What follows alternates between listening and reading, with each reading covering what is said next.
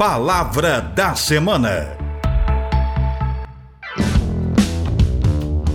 Olá, a palavra desta semana é invisibilidade. Está em evidência por conta do tema da redação da prova do Enem de 2023, que foi sobre os desafios para enfrentar a invisibilidade do trabalho de cuidado das mulheres no Brasil. Invisibilidade é a qualidade, característica ou condição do que é invisível. Alguns consideram que sua origem, a origem da palavra, seja do latim invisibilis, que significa que não pode ser visto. Que criança não brinca ou já brincou de ser invisível? A invisibilidade é um superpoder clássico dos quadrinhos e da ficção científica. Quando criança, eu queria muito ter o jato invisível da Mulher Maravilha. Quando jovem, queria ter a capa do Harry Potter. Agora, na vida adulta, às vezes queria ter o anel de Giges.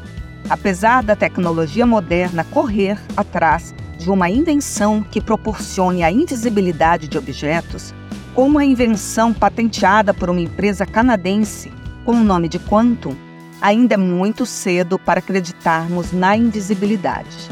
Mas será? Será mesmo que a invisibilidade não existe? Pensa comigo. A invisibilidade existe sim. Ela se materializa nos atos de subjugação, do domínio sobre os corpos, subtraídos a uma forma de naturalização. Falemos sobre o tema da relação do Enem: invisibilidade do trabalho de cuidados das mulheres no Brasil. Os dados existem e gritam a existência contra o apagamento, a invisibilidade, o sufocamento precisamos desvelar o que é visível. A jornada do trabalho doméstico não pago das mulheres é duas vezes mais longa do que a dos homens. Mulheres ocupadas alocam mais tempo no trabalho doméstico de que cuidados não remunerados do que homens desocupados. Crianças no domicílio aumentam o tempo gasto em trabalho de cuidados.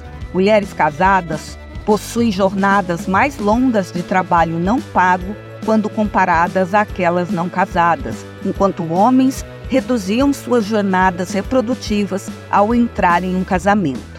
A presença de idosos no domicílio ampliava, amplia o tempo reprodutivo das mulheres e produz efeitos pouco claros sobre a dos homens.